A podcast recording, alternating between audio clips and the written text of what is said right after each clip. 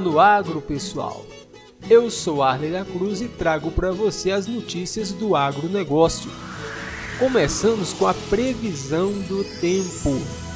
A chuva volta a se espalhar, mas de forma muito mal distribuída, sobre mais áreas de Mato Grosso e no norte de Goiás, além do Distrito Federal. Isso acontece pela presença de um vórtice ciclônico e de um cavado a mais ou menos 5 km de altura, Há inclusive condição para trovoadas e até granizo eventual em áreas de Mato Grosso. Já no Mato Grosso do Sul e centro e sul de Goiás, seguem com tempo firme, mas com variação de nuvens. No entorno sul de Brasília, a possibilidade existe, até mesmo de alguma chuva. A temperatura mínima fica em 18 e a máxima em 30 graus, a umidade do ar entre 38 e 80% nesta sexta-feira. Olha só, uma novidade interessante é a vacina contra a Covid para animais.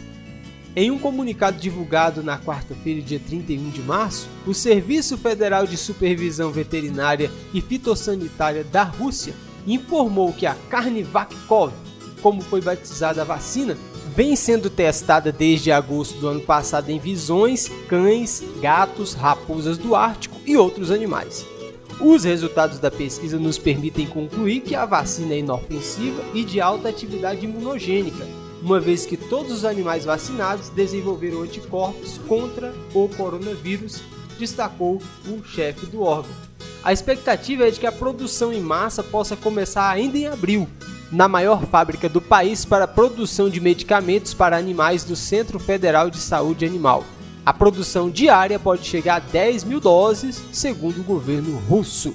Agora, uma outra notícia boa também é que o sistema FAEG-Senar está integrando o movimento nacional Unidos pela Vacina, com o objetivo de viabilizar a imunização em massa.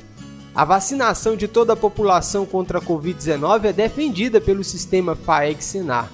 No início de março, o sistema passou a integrar o movimento nacional Unidos pela Vacina, cujo objetivo é auxiliar na viabilização da imunização em massa.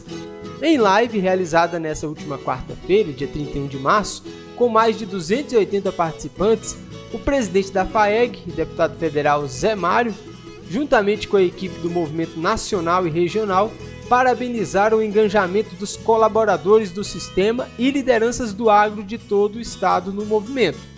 A iniciativa do Unidos pela Vacina é do Grupo Mulheres do Brasil, que está articulando medidas urgentes junto aos governantes e à sociedade civil para a imunização de todos os brasileiros contra a Covid-19. O sistema FAEG-Senar e lideranças do agro goiano somaram esforços à causa, com grande mobilização junto aos gestores municipais de saúde na primeira etapa do movimento, que consistiu no levantamento da capacidade de cada município sua estrutura e gargalos, visando identificar e definir ações necessárias para que o processo de vacinação ocorra sem rupturas.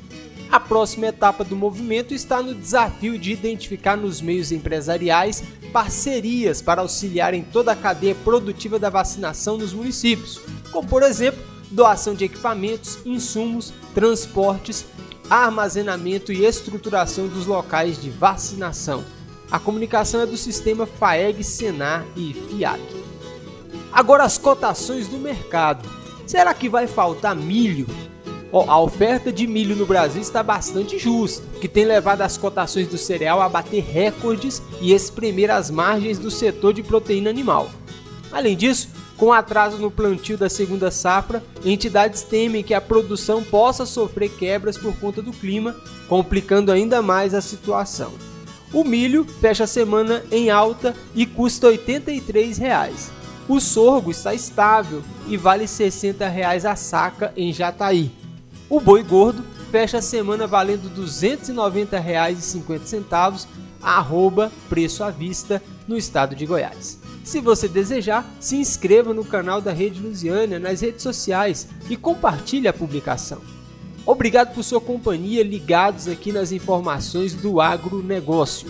Porque se está no agro, está aqui no Destaca Agro.